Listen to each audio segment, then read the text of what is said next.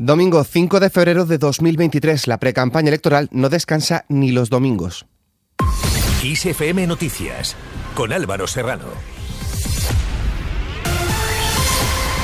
¿Qué tal? Por un lado, el líder del Partido Popular, Alberto Núñez Fijo, ha clausurado la vigésimo sexta intermunicipal de su partido, una de las plazas simbólicas que los populares aspiran a recuperar el 28 de mayo y donde han dejado una foto de unidad, la que ha reunido a los expresidentes José María Aznar y Mariano Rajoy.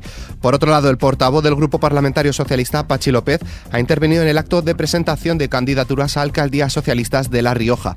Ha acompañado, han acompañado a López la secretaria regional y presidenta de La Rioja, Concha Andreu, y el alcalde de Logroño, Pablo Hermoso de Mendoza. Lo que sucede es que, aunque la campaña electoral dura por ley 15 días, los partidos políticos no pierden ni un domingo para tratar de recabar el máximo número de votos posibles y la precampaña viene repleta de ataques y de reproches. El líder del Partido Popular, Alberto Núñez Feijóo, ha arremetido contra el jefe del Ejecutivo, Pedro Sánchez, por señalar ahora a la ministra de Igualdad, Irene Montero, como responsable de la llamada ley del solo sí es sí cuando dice él sabía que esa norma era letal para las mujeres. Según ha recalcado, el máximo responsable es el presidente del gobierno, quien tras la soberbia de no reconocer una equivocación a sabiendas, asegura Fijo, la acaba asumiendo con cobardía. Lo peor es que la soberbia de no reconocer una equivocación a sabiendas es acabar asumiéndola con cobardía. Lo peor es señalar a una ministra cuando el gobierno sabía que esa decisión era letal para las mujeres que habían sufrido abusos y acosos y ahora resulta que todo el gobierno señala a una ministra cuando el primero y el máximo responsable de un gobierno es su presidente. Por su parte, el portavoz socialista en el Congreso, Pachi López, se ha dirigido al Partido Popular para decirle que basta ya de insultos y que no llega el PSOE a la suela de los zapatos en dignidad, concordia y derechos, unos principios que van a volver a llevar al Partido Socialista a ganar el próximo 28 de mayo. No vamos a permitir más insultos de esta gente que no les llega ni a la altura de la suela de los zapatos. Es miserable y son miserables. López ha recriminado a los expresidentes de gobierno José María Aznar y Mariano Rajoy que dijeran que los socialistas pactan con los enemigos de España en referencia al terrorismo en el primer caso y el que los españoles no van a olvidar las cosas de la política que hace el socialismo en el segundo caso. Lo dijo ayer el que acercó más de 150 presos de ETA cuando ETA asesinaba. Lo dijo ayer el que negoció con ETA después del asesinato de Miguel Ángel Blanco. Lo dijo ayer el que llamó Movimiento de Liberación Nacional a la banda terrorista ETA mientras ETA asesinaba. Lo dijo ayer el que quiso engañar a todo un país diciendo que el atentado del 11M era un atentado de ETA cuando él sabía que era yihadista solo para mantenerse en el poder. Por otro lado, Feijo ha afirmado que está seguro de que el Partido Popular puede ganar porque nunca ha visto tan nervioso a sus adversarios que a un lado y al otro están haciendo, dice, cosas bastante raras. Estoy seguro de que podemos ganar porque nunca he visto tan nerviosos a nuestros adversarios. A uno y al otro lado están haciendo cosas bastante raras.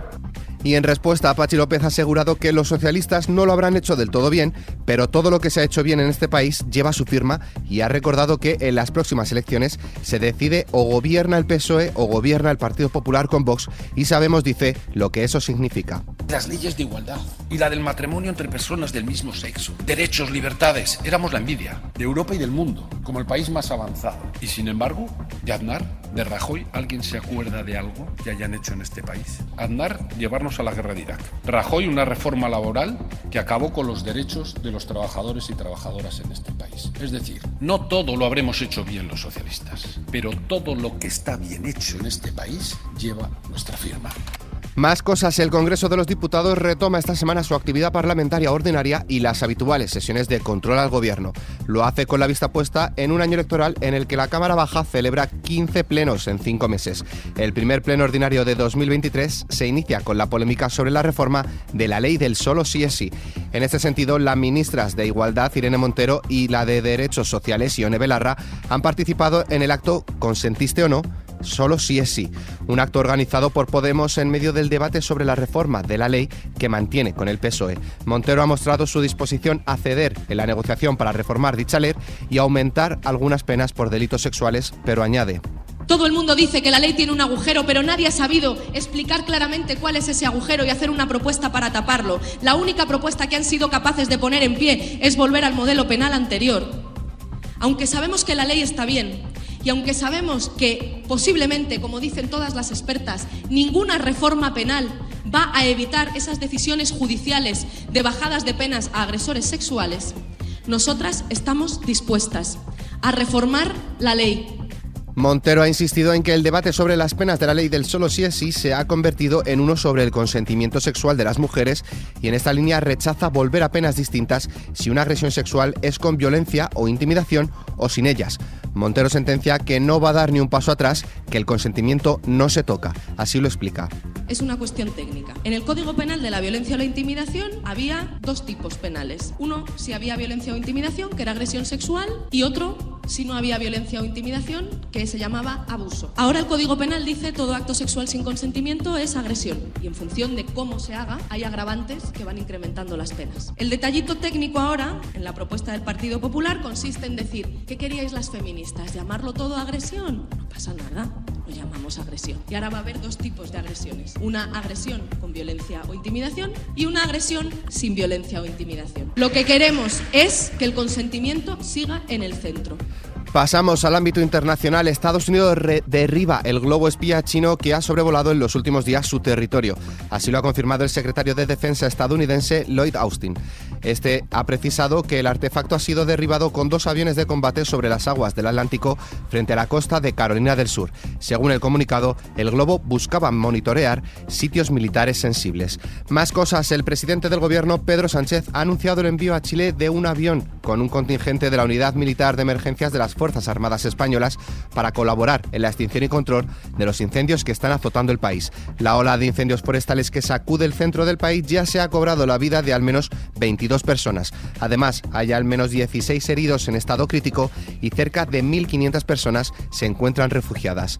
Por otro lado, las votaciones de las elecciones locales de Ecuador y del referéndum promovido por el gobierno para reformar la Constitución en materia de seguridad, democracia, instituciones y medio ambiente ha comenzado este domingo con más de 13,4 millones de ecuatorianos llamados a las urnas, las cuales se han cerrado a las 5 de la tarde, hora española. Las votaciones, por su parte, en España, para la elección de las autoridades locales el nuevo Consejo de Participación Ciudadana y Control Social y en el referéndum planteado por el gobierno de Guillermo Lasso, se han celebrado con normalidad, en tiempo y forma y sin ningún incidente. Así lo ha comunicado el embajador de Ecuador en Madrid, Andrés Vallejo. En cuanto al tiempo, Mañana se espera una tendencia a la inestabilidad en el tercio oriental peninsular, Baleares y entornos de Alborán y Estrecho, con un posible aumento de la nubosidad y probabilidad de chubascos.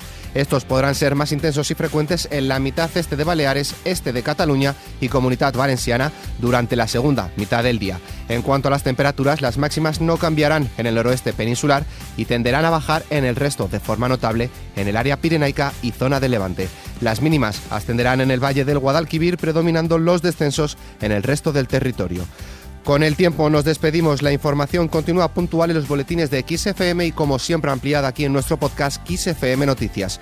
Con Antonio Alfonso Hernández en la realización, un saludo de Álvaro Serrano. Que tengáis muy buen inicio de semana.